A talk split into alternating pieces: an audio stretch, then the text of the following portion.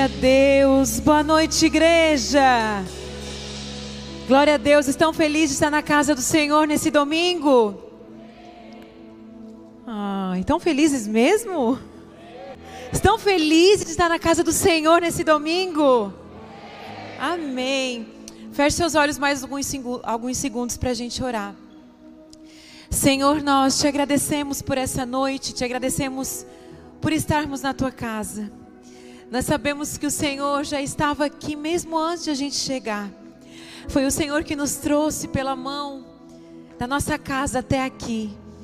Senhor, e nós estamos aqui para que o Senhor fale conosco, para que o Senhor ministre aos nossos corações, para que o Senhor mude as coisas de lugar, para que o Senhor amplie o nosso entendimento. Senhor, nós abrimos mão de tudo aquilo que nos prende nós abrimos o nosso coração para receber tudo que o Senhor tem para nós. Nessa noite, fala com a tua igreja, derrama a tua glória sobre a tua igreja, o teu conhecimento, a tua palavra, para que a gente seja uma igreja fiel a ti, para que a gente seja uma igreja que honre, que louve e que glorifique o teu santo nome. Em nome de Jesus, quem crê diz amém. Amém. Boa noite também para você que está aí na sua casa, seja bem-vindo a participar conosco desse culto, amém? Nós estamos encerrando o mês Um Amor que Transforma. E eu vou falar desse processo de transformar as trevas em luz. Quando a gente sai das trevas para a luz. Esse processo de quando nós estávamos nas trevas e de quando a gente está na luz, o que, que acontece, o que ocorre conosco? Esse tema desse culto, o tema da minha ministração é vencendo as guerras espirituais. Esse tema, ele nasceu essa semana. Eu estava, enfim, acordei e tive um sonho. E esse sonho foi um sonho muito real. Eu senti que foi um sonho de uma guerra espiritual. E eu sonhei que eu estava viajando, eu com os meus irmãos, nós fomos viajar, visitar um país com lugares antigos. E aí a gente entrou e nesses lugares antigos tinham templos antigos, templos de deuses. E de repente a gente entra num templo de um deus, um lugar muito antigo de pedra, como se tivesse uma sala assim, um tamanho aqui como esse esse palco aqui pequeno. E nós sentamos assim, e aí chegou o guia e o guia falou assim: Olha, um sacerdote desse Deus, tem um sacerdote que ainda mora nesse lugar, como se ele fosse um bruxo daquele lugar. E daqui a pouco esse cara vai vir visitar vocês, vai vir cumprimentar vocês. E quando ele entra, e era um homem muito feio, e ele entra e ele entra nu naquele lugar, e nós, a gente fecha o olho e a gente fala: Meu Deus, o que, que é isso? E quando ele entra, ele entra farejando, uma cara muito bravo porque a gente estava ali, ele não estava gostando a gente estar naquele lugar. E ele entra farejando, e de repente ele olha para a gente e ele diz assim: Eu não gosto do cheiro de vocês. Aí a gente ficou meio atemorizado, a gente, meu Deus, o que, que é isso? E daqui a pouco ele olha para mim e para o Rob, ele disse: Eu não gosto de vocês. Eu acordo desse sonho. E quando eu acordo, vem uma palavra no meu coração: guerra espiritual. E eu disse: Senhor, o que o Senhor quer falar comigo nesse sonho? A hora que eu acordei, eu disse: Meu Deus, pareceu que eu estava naquele lugar. E o Senhor começou a ministrar comigo sobre guerra espiritual, sobre guerras que nós travamos, que é espiritual e muitas vezes a gente é tão natural, os nossos olhos são tão naturais. A gente está enxergando só o que os nossos, os nossos olhos naturais estão vendo e a gente não consegue enxergar que, como diz a Bíblia, existe um mundo invisível, mas que nesse mundo invisível está o tempo inteiro acontecendo guerras que nós não estamos enxergando. Se existe uma guerra, nós precisamos saber como guerrear. Nós, nós, temos que saber como batalhar nesse lugar. Nós estamos vivendo aí um cenário de guerra da Rússia é, com a Ucrânia. E nesse cenário de guerra, de guerra física, a gente sabe que ninguém entra para uma guerra, primeiro sem saber quem é, sem saber a capacidade, as armas que possui, E outro, você não entra para uma guerra sem conhecer o seu inimigo. Você não entra para uma guerra sabendo a capacidade dele, como ele age. E você não entra para uma guerra sabendo como vencer. Não sabendo como vencer. Então, primeiro você vai ter que saber quem é você nessa guerra. E você vai ter que também conhecer o seu inimigo. E saber como esse inimigo age. E saber como vencer esse inimigo.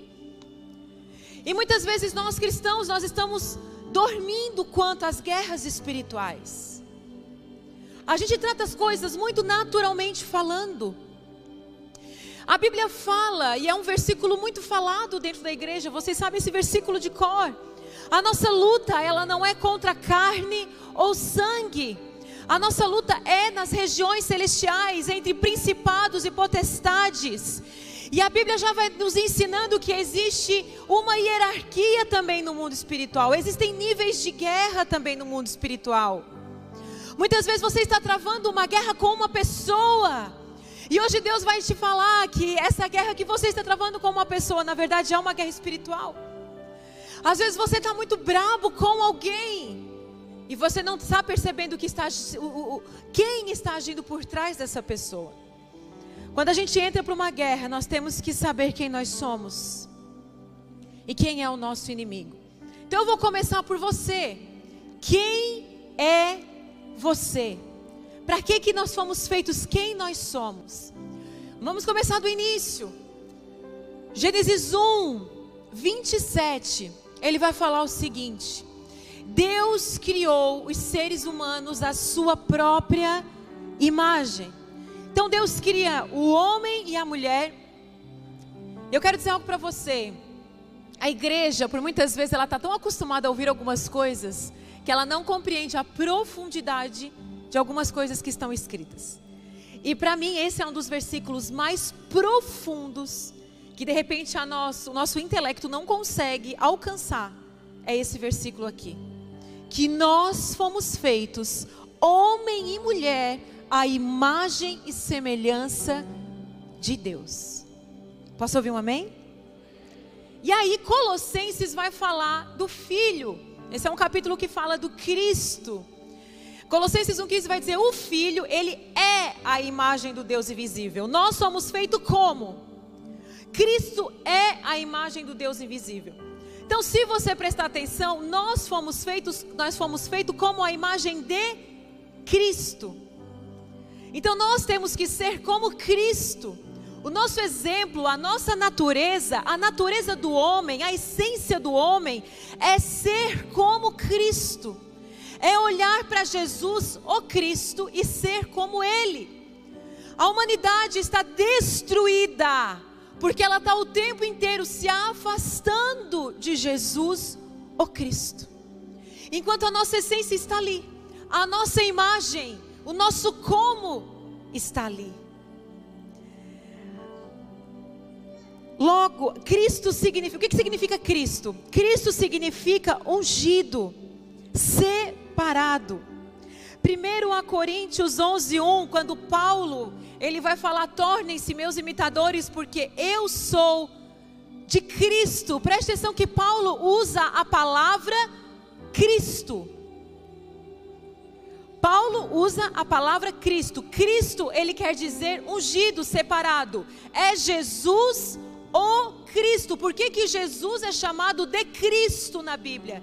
E quando Paulo vai falar que a gente que ele imita é, de meus imitadores, porque eu imito Cristo, quer dizer que Jesus ele foi ungido, Jesus ele foi separado para quê? Para entregar a sua vida em favor do outro. Quando Paulo ele diz, sejam meus imitadores, porque eu sou imitador de Cristo, ele está dizendo o seguinte: nós fomos feitos para viver como Cristo, ou seja, nós fomos feitos para viver para o outro, para viver em favor do outro, assim como Jesus, o Cristo, se entregou em favor do outro. Vocês conseguem entender isso que eu estou falando para vocês? Isso é profundo demais. Porque a nossa essência é viver em favor do outro. A nossa essência é amar o outro. A nossa essência é ser como Cristo aqui na terra. Assim como existe Cristo, A Bíblia vai falar que existe o anticristo. Está em João. Do, 1 João 2,22. Ele diz o seguinte: Quem é o mentiroso senão aquele que nega que Jesus é o Cristo?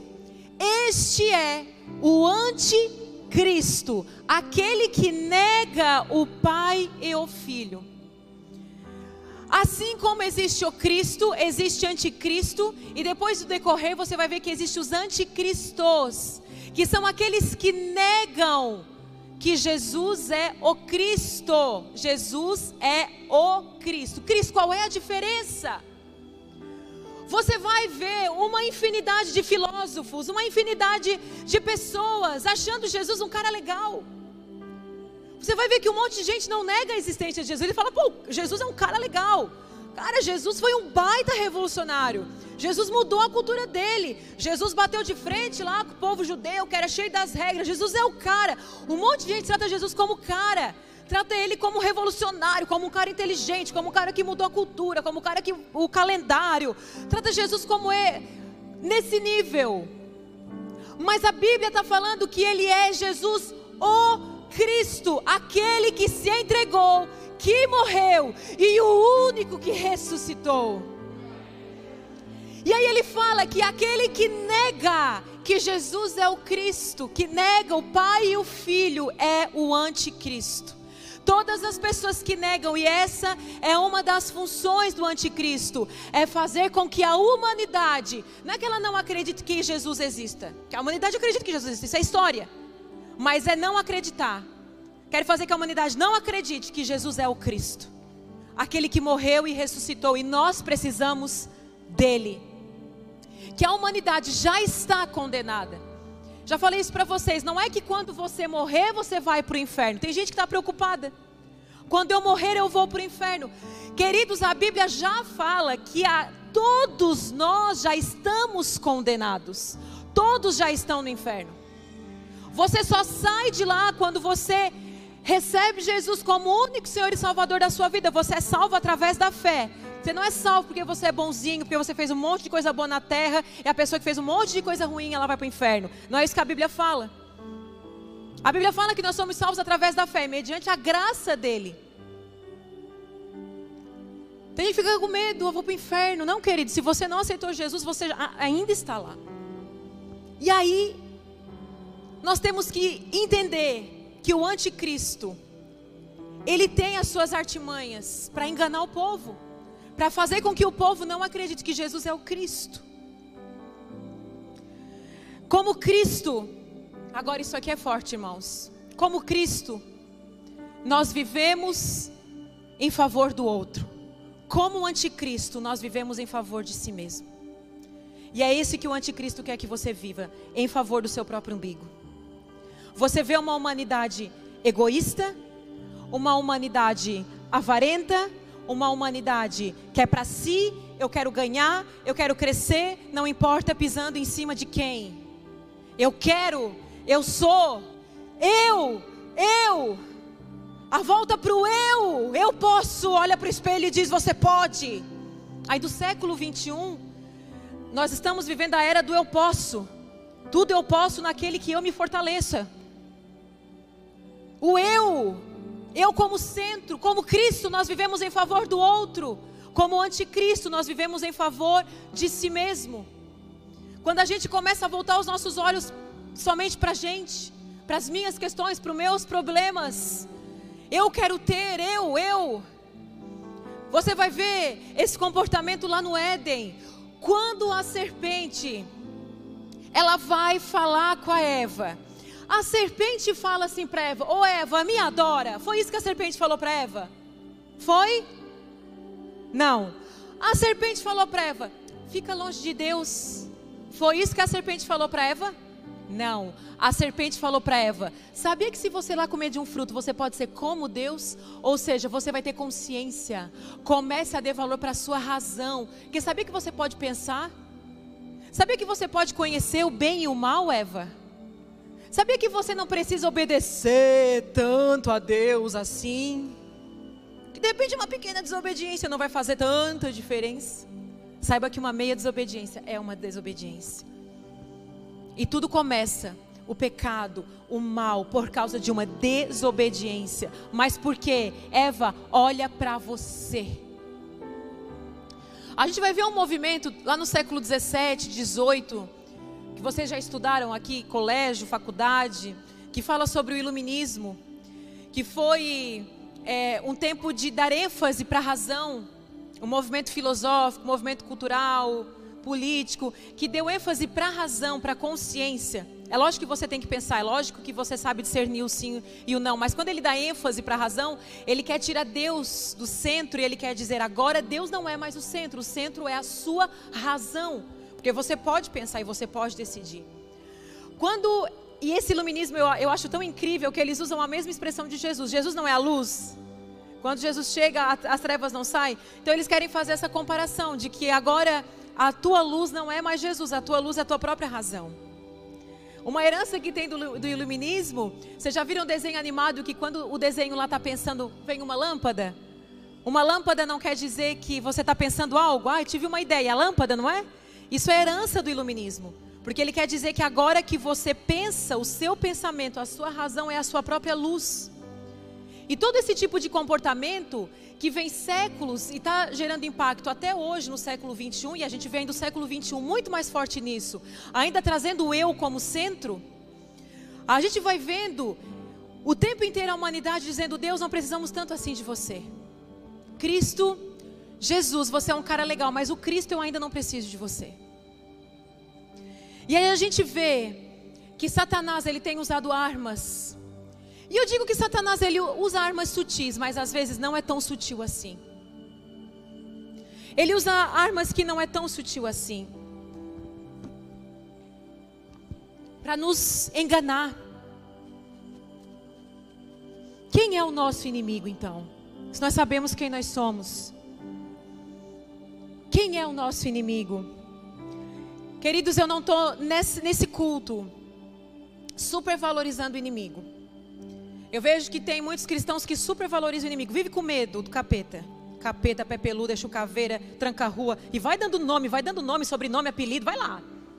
Queridos, não supervalorize o inimigo. Agora eu vou dizer algo para você, não subestime. Nós temos que conhecer. Nós temos que estar no nível de conhecimento. Então, ao mesmo tempo que tem gente que supervaloriza, tem gente, tem igreja que fala mais Satanás do que de Jesus. Não é para você ter medo dele. Não é para você ser trabalhado no medo mas é para você conhecer. Apocalipse 12, 7 9. Vai nos dar uma visão de quem ele é. Houve guerra no céu. Começa falando lá do início. Miguel e seus anjos lutaram contra o dragão e seus anjos. O dragão perdeu a batalha. E ele e seus anjos foram expulsos do céu. Esse enorme dragão, lembram lá? A antiga serpente, chamada Diabo ou Satanás. Isso são características, né? Satanás é, é, é, é, a tradução dele é adversário, o diabo quer dizer aquele que divide, que engana o mundo, foi lançado na terra com seus anjos. Ezequiel e Isaías vai mostrar quem ele era, como ele foi criado. Os dois profetas vão trazer um exemplo de Satanás quando eles vão trazer uma correção para dois reis. Não está aqui. Vou dar, vou abrir um parênteses aqui. Eu vou colocar todo esse estudo aqui.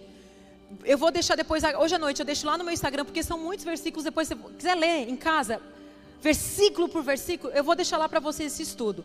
Quem é de GC, toda segunda-feira nós enviamos para os líderes de GC um PDF da ministração. Então, se você estiver no GC, o seu líder vai enviar o PDF de, dessa ministração para você, ok? Ela está bem completa em versículos, se você quiser continuar estudando a respeito. Amém, queridos? Amém. Então, não vou ler Ezequiel e Isaías, mas ele vai falar quem é, como ele foi criado. Deus cria um anjo, o anjo, ele é chamado de anjo guardião. Ele foi criado com muita beleza. A Bíblia fala que ele tinha poder, beleza e sabedoria. E quando ele entra aquele orgulho de querer ser como Deus, a Bíblia fala que vem um fogo sobre ele, ele perde a beleza e ele perde a sabedoria, ele só não perde o poder. E ele é, como a gente viu em Apocalipse, ele é lançado do céu para a terra. Quem é então Satanás ou diabo? E os demônios são aqueles que agem por comando de Satanás ou diabo. Em Ezequiel, uh, Zacarias 3:1 vai falar que ele é o acusador. Diz o seguinte, Ezequiel 3, Ezequiel não, Zacarias 3:1.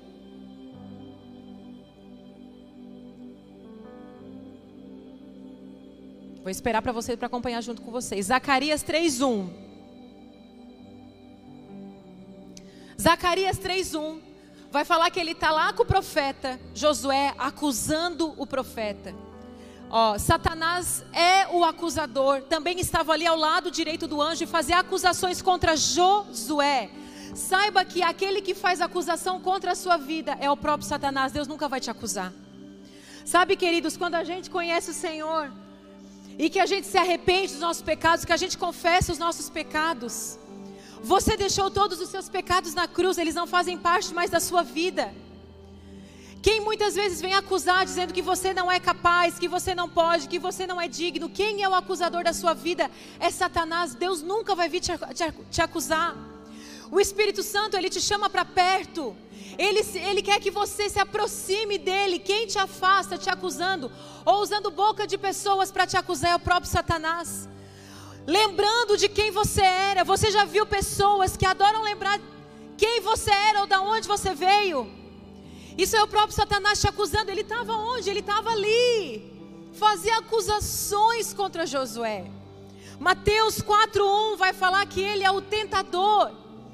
Gente, ele leva, parece até engraçado, mas ele leva o próprio Jesus. Em seguida, Jesus foi conduzido pelo Espírito ao deserto para ser tentado pelo diabo. Deus nunca vai tentar você. Na verdade, a Bíblia fala, o diabo usa as suas armas, mas a Bíblia fala que nós somos é, tentados pela própria concupiscência dos nossos olhos, a concupiscência da nossa carne, ou seja, os desejos dos nossos olhos, que é a ganância, que é o dinheiro, e o desejo da carne, a concupiscência da carne, que é toda imoralidade. Então nós somos tentados pelo, pela nossa própria natureza humana, que é pecadora, que é caída. E aí Satanás vem para nos tentar usar as armas. Agora a gente não pode, irmãos, é os irmãos gostam de usar aquela coisa, caiu no pecado, ai pastora, Satanás me tentou. Queridos, ele tenta, mas você é o que tem o poder de dizer sim e dizer não. Ele não está amarrando uma corda no seu pescoço, não está te jogando naquele lugar que você pecou. A Bíblia fala em 1 Timóteo 4,1 que ele é o enganador. Ele é acusador, ele é tentador, ele é o enganador. O Espírito afirma claramente que nos últimos tempos alguns se desviarão da fé. Olha só, fica ligado aí, irmãos dando ouvidos a espíritos enganadores a ensinamento de demônios. Saiba que demônios são professores, demônios são mestres, eles estão ensinando também. Eles estão ensinando também. Eles estão a, ensinando a nova geração a como andar longe de Deus, a como andar longe dos princípios de Deus. Eles estão prontos para enganar. João 8,44 vai dizer que ele é homicida e mentiroso desde o início. Não existe qualquer forma de morte que Jesus aprove, de homicídio que Jesus aprove, porque ele é homicida desde o início. E para mim o mais forte de todos, 1 João 3,8, que diz que quem comete o pecado é do diabo porque o diabo peca desde o princípio, para isso o Filho de Deus se manifestou para desfazer as obras do diabo. Saiba que quando você está debaixo do pecado, você está debaixo do governo de Satanás. Quando você se deixa ser dominado pelo pecado. Deus, quando nós somos cheios do Espírito Santo, a gente recebe os, nós temos os frutos do Espírito amor, benignidade, bondade, mansidão, alguns e domínio próprio. O domínio próprio está na sua vida, amém, irmãos? Agora, como que Satanás age? Agora a gente sabe quem ele é, qual é o caráter dele. De repente você já sabia que o caráter dele era esse: de te acusar, de te enganar, de te tentar. Agora, como ele age, pastora? De que forma que Satanás age? O versículo chave é Efésios 2, que vai falar que ele age através da desobediência. Vocês estavam mortos por causa de sua desobediência e de seus muitos pecados. Nos quais costumavam viver como o resto do mundo, obedecendo ao comandante dos poderes do mundo invisível. Quem é o comandante dos poderes invisíveis? Ele é o espírito que opera no coração dos que se recusam a obedecer. Essa aqui é o versículo chave.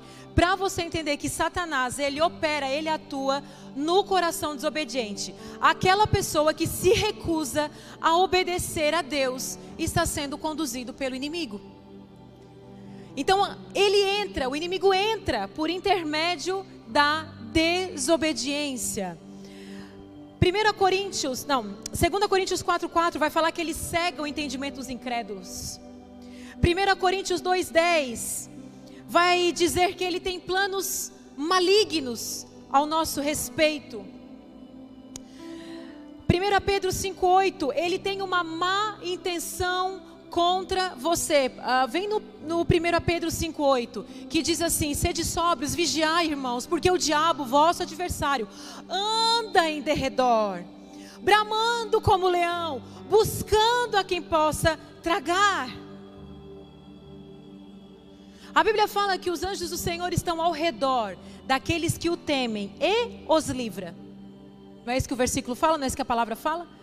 Os anjos estão ao nosso redor, daqueles que o temem Agora, o diabo está ao nosso derredor, esperando um coração desobediente para poder agir. É dessa forma. João 10:10, 10, vocês conhecem esse versículo? Que o diabo ele vem para te matar, ele vem para te roubar e ele vem para te destruir. Mateus 12, 22, ele fala que trouxeram-lhe então um endemoniado, uma pessoa possessa de demônios. Pastora, possessão acontece, possessão de demônios acontece. Você vai ver nos evangelhos sinóticos, Mateus, Marcos, Lucas, falando de possessões, João falando, Jesus o tempo inteiro liberta de demônios. A, a Maria Madalena, sete demônios. O Gadareno, que chega, ele tem uma legião, ele não tem um, ele tem uma legião de demônios que fala que ele dormia no cemitério, ele dormia nos sepulcros. Então a gente vai ver que o tempo inteiro Jesus agindo para curar e para libertar. E aí fala que chega então o endemoniado, olha o que, que acontece, ele é um endemoniado cego e mudo. O diabo pode sim afetar o físico, pode afetar o neurológico, como o gadareno. Então a gente vê a ação de Satanás visível, afetando também o físico. Ele não era um cego e mudo apenas, não era apenas uma enfermidade física era uma possessão demoníaca e quando Jesus chega, ele é curado, liberto e curado. A palavra sozo, quando a gente recebe o sozo de Deus, ela quer dizer que você acontece os três passos na sua vida. Você é salvo, curado, você é curado, liberto e salvo. Vocês lembram dos leprosos que chegaram para ser curado? Chegaram dez leprosos. Quantos voltaram? Quantos? Chegou um, voltou um. Então o que, que acontece? Tem pessoas que vêm para a igreja, elas são libertas. Tem pessoas que vêm, elas são curadas. Mas tem pessoas que recebem a cura, a libertação. E o mais importante de tudo, queridos, a salvação. Ele finge ser anjo de luz, segundo Coríntios 11, vai falar que ele finge. Pastora Satanás, eu posso ver uma coisa que eu acho que é de Deus e é de Satanás? Pode, porque a Bíblia fala. Esses indivíduos são falsos apóstolos, obreiros enganosos, disfarçados de apóstolos de Cristo. A gente vê isso muito no dia de hoje. A internet está aí para vocês verem. Mas não me surpreendo, até mesmo Satanás se disfarça de anjo de luz. Portanto, não é de admirar que seus servos também finjam ser servos da justiça. No fim, receberão o castigo que suas obras merecem. Vai falar também em 2 Tessalonicenses 2,9 que ele opera falsas maravilhas. Isso vai acontecer o que? Para enganar falsas maravilhas. Este homem virá para realizar o trabalho de Satanás com poder, sinais e falsas maravilhas. Vocês estão entendendo como Satanás age muitas vezes? A igreja está dormindo, queridos, amém? O diabo tem intenções contra a sua vida, ele quer destruir você, ele quer destruir a sua casa, ele quer destruir o seu ambiente de trabalho, ele quer causar confusão na sua família, ele quer causar divisão, ele é o adversário daquilo que é de Deus. Satanás é o adversário de tudo aquilo que é de Deus. Por que, que nós estamos na geração com maior guerra? Contra as crianças, contra a família, contra casamentos, por quê? Porque esse é o original de Deus desde o início. Adão e Eva, vem cá, dominem, governem, multipliquem e enchem a terra. E aí o, o cristão não pode estar olhando e concordando ou estar alheio em tudo o que está acontecendo e achar que essa é uma guerra só natural. É uma guerra espiritual que quem vai travar? Senão a igreja de Jesus Cristo. Nós fomos chamados para essa guerra. Você foi alistado para esse exército. Peraí, peraí, peraí. Você está alistado nesse exército. Glória a Deus. Queridos, nós temos que entender como Satanás age. Às vezes você está num ambiente. Sabe, depois de um tempo da minha vida, eu sempre tratei as coisas muito de maneira natural. Esse foi um processo que Deus teve que fazer comigo. Eu entendo você, que às vezes, pastor, eu tenho dificuldade para entender essas coisas, eu também tinha. Mas eu comecei a pedir para Deus olhos espirituais, discernimento, para entender ambientes, para entender pessoas às vezes você chega num ambiente, o ambiente está pesado. Aí tem gente que fala assim, aí é uma energia ruim, queridos, não tem energia ruim, a energia ruim é uma pessoa que se chama Satanás. Para de achar que é uma energia, a pessoa tem uma energia ruim. Crente falando de energia, não, é uma pessoa Satanás que está ali agindo. Às vezes você está vivendo num ambiente familiar de confusão, de divisão. E às vezes você começa a brigar com pessoas você começa a discutir com pessoas, você não entende que essa é uma guerra espiritual. Satanás não quer que você faça parte da igreja. E lá no final nós vamos entender por quê. Por que, que existe uma guerra contra a igreja? Por que, que existe milhares de apóstolos, pastores falando: você não precisa congregar, você não precisa fazer parte de uma igreja. Como que você não pode fazer parte? Você não precisa fazer parte do corpo do qual Jesus é o cabeça. Então a gente vê que Satanás trabalha para te confundir, para te enganar, para te tirar do corpo dele. Como vencer então o inimigo? Como? Pastora, quando eu me deparo com uma situação dessa, como eu devo agir?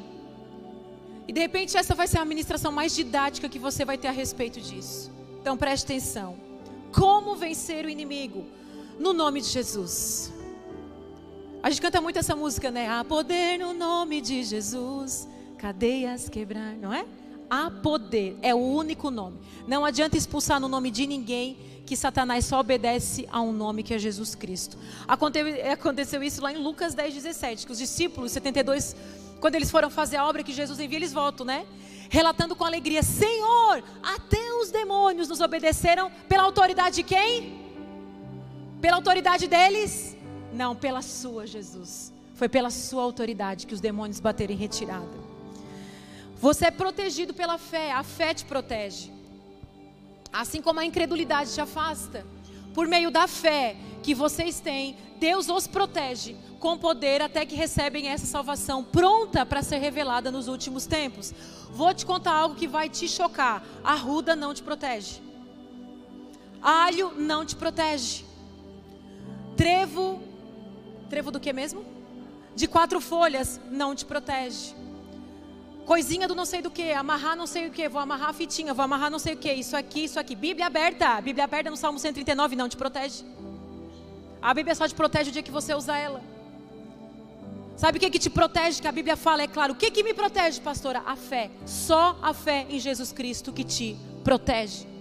É muito mais fácil a gente adicionar sincretismo à nossa fé. É muito mais fácil. Adicionar coisinhas, porque o ser humano ele é muito de olhar. Moisés foi dar uma volta no monte com Deus. Quando ele volta, o povo já está com bezerro de ouro, adorando o bezerro de ouro. Moisés foi ali conversar com Deus. Quando ele volta, ele diz: Pelo amor de Deus, o que que. O povo, o povo não entrega oferta na igreja, mas eles entregaram todo o ouro que eles tinham para fazer um bezerro para adorar. Então, assim, é até mais fácil para você comprar as coisinhas para te abençoar. Você tem um. Mas o que a palavra está falando, que quem te protege é a fé. Isso é claro, 1 Pedro 1,5. Não sou eu que estou falando, é a palavra. Resistência, Tiago 4,7. Como é que você resiste ao diabo? Com decisão, é uma decisão. Sabe quando o pastor vem aqui, você quer receber Jesus como o único Senhor e Salvador da sua vida? Ninguém vai poder te trazer e te colocar aqui, isso é uma decisão. Isso é um eu quero, a resistência é um, é um submetam-se a Deus, submeter é uma, é uma decisão, resistir ao diabo é uma decisão. E o que, que vai acontecer com o diabo quando você resistir? Ele, ele cansa, ele foge. Então resiste, resiste. Sabe aquilo, sabe a casca da tua banana que vai, vai você pescar? Vai pescar não, pecar? Sabe assim, você sabe aquilo que te faz escorregar? Foge desse lugar. Se você sabe que é isso aqui que te faz pecar, ai, ai eu não posso ver as irmãs de biquíni botando é, versículo bíblico, né? Não posso ver as irmãs de biquíni botando versículo bíblico, eu fico todo tentado. Queridos, tira a tua conta, sai, segue, né?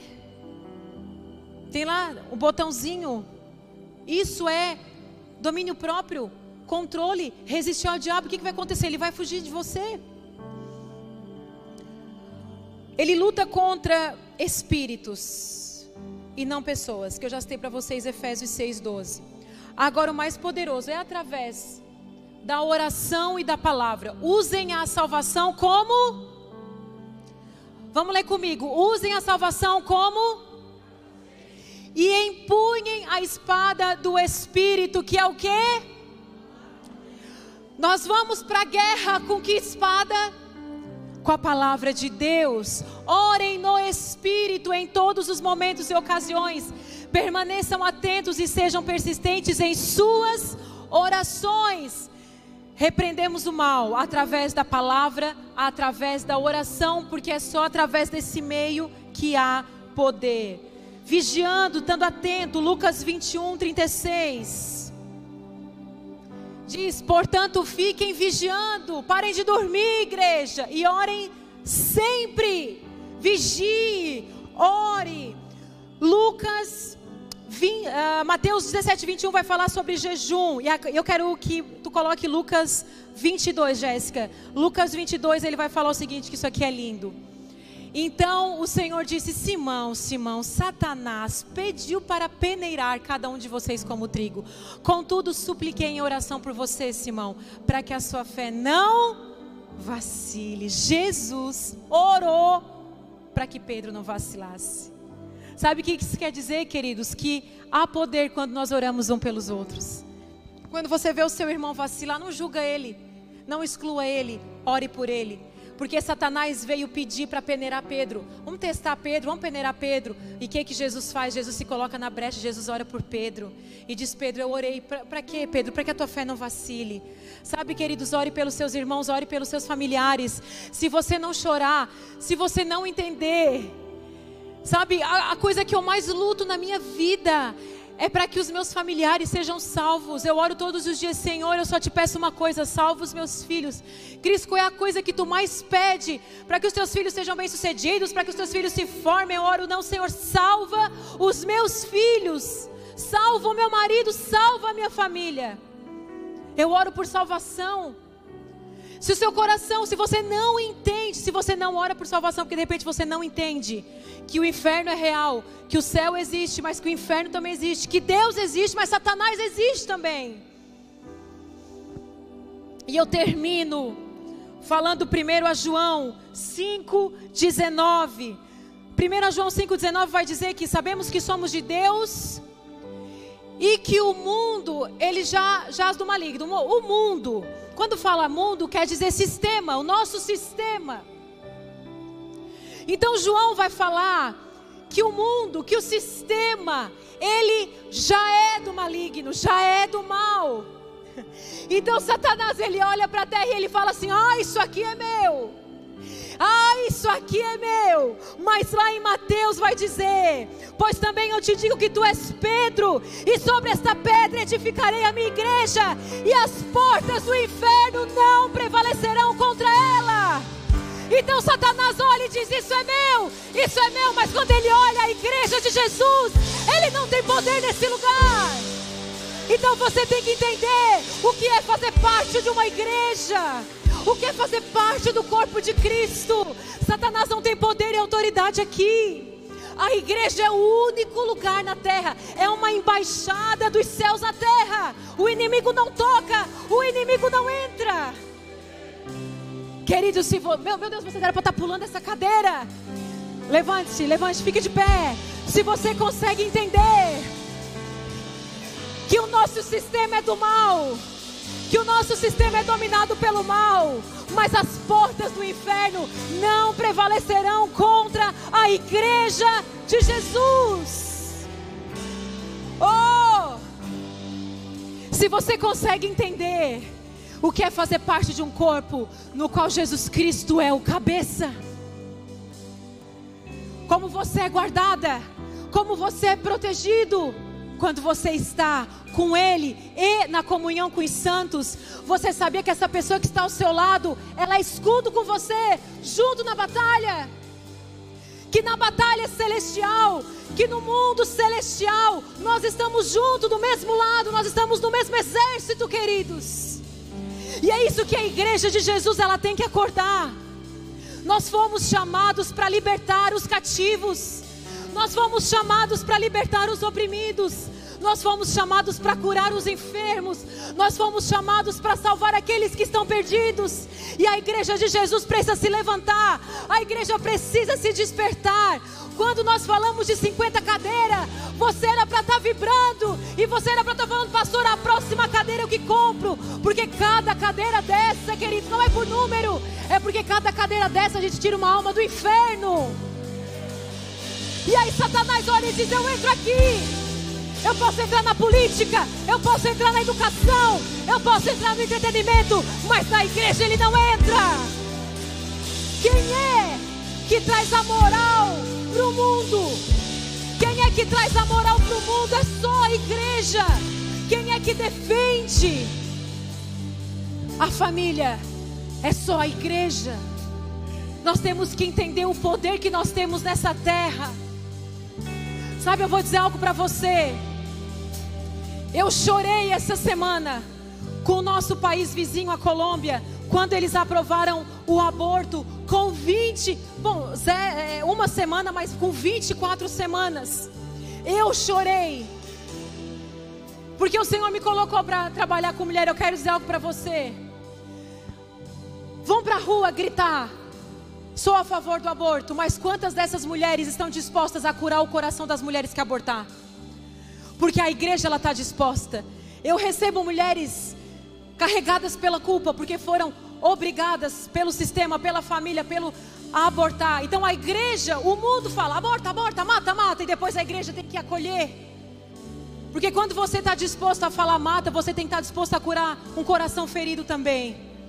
Então eu quero dizer para você que o nosso papel é muito maior, é muito mais importante na sociedade para resgatar para se posicionar aos valores que estão sendo perdidos. Hoje, os que são conservadores, os que são é, pela palavra de Deus, que tem princípios bíblicos estabelecidos na sua vida, estão com medo de se posicionar. Porque você vai ser cancelado, você vai ser. vão parar de te seguir. Queridos, glória a Deus, Jesus vai falar isso. Fique feliz quando você sofrer perseguição, pelo meu nome, porque daí você vai ver que você está sendo um cristão de verdade.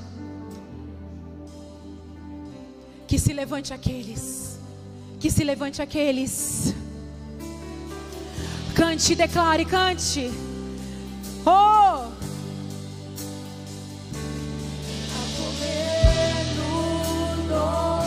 Aleluia. Aleluia.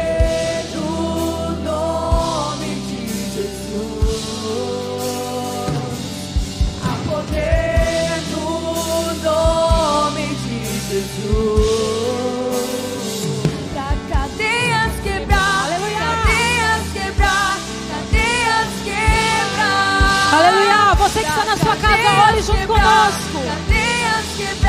Cante e declare sobre a sua vida, sobre a sua casa. Você tem algo para guerrear. É agora, nesse momento.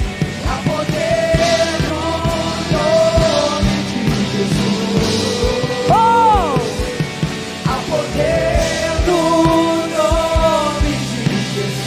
Poder no teu nome, Jesus. Aleluia!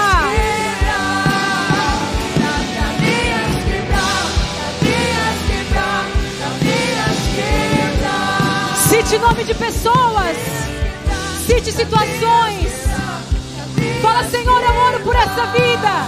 Para que o Senhor quebre as cadeias. Na minha família, na minha casa. Na vida do meu pai, da minha mãe. Ore. Aleluia.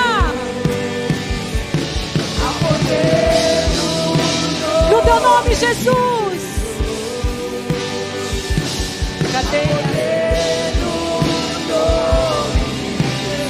Que cadeias sejam quebradas nessa noite.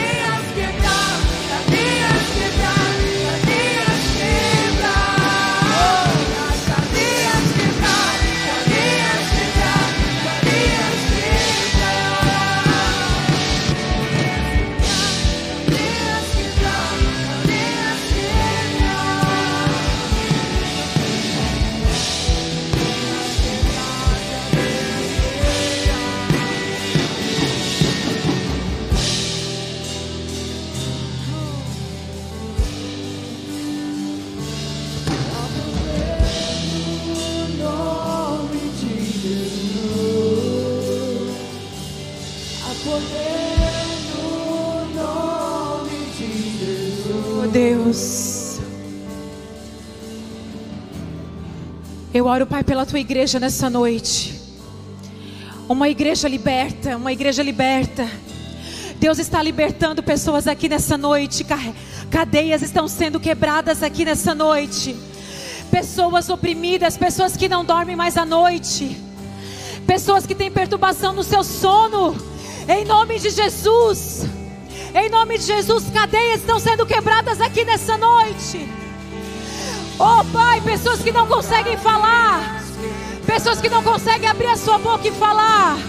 Deus está quebrando timidez e vergonha, em nome de Jesus. Pessoas que sentem culpa, a acusação vem, a acusação vem. Deus está dizendo: Eu rasguei acusação contra você, você é meu filho. Oh!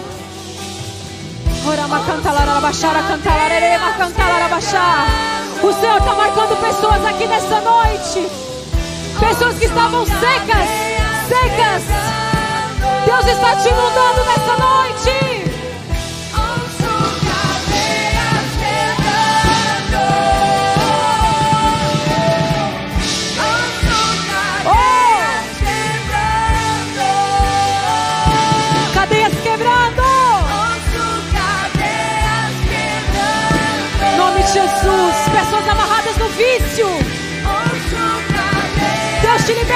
Nessa noite. Cadeias quebrando. Vejo. No nome de Jesus. Declare a poder no teu nome, Jesus. A poder sobre as minhas finanças. Sobre o meu casamento sobre a saúde dos meus filhos. Comece, declare, declare sobre a sua casa. Seja um guerreiro, seja uma guerreira. Cadeias quebrar, cadeias quebrar. Cadeias quebrar. Cadeias quebrar. Cadeias quebrar. Cadeias quebrar. Vem Espírito Santo e move sobre a tua igreja.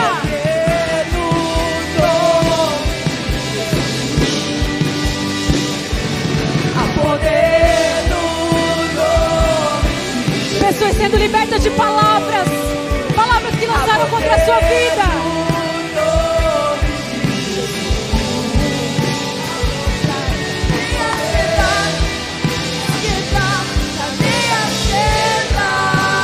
Eu vejo correntes, eu vejo correntes se quebrando nessa noite. Eu vejo correntes se quebrando.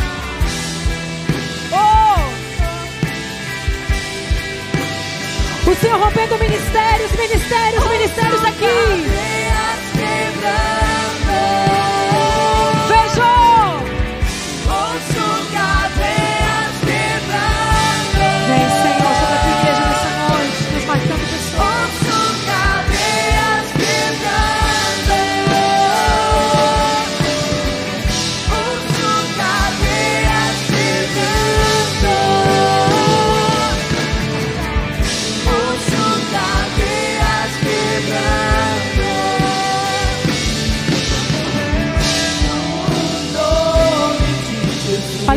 Levante a mão, igreja. Levante a mão. Há poder no nome de Jesus. Eu quero orar por medo. Pai, em nome de Jesus, eu repreendo todo espírito do medo sobre a tua igreja.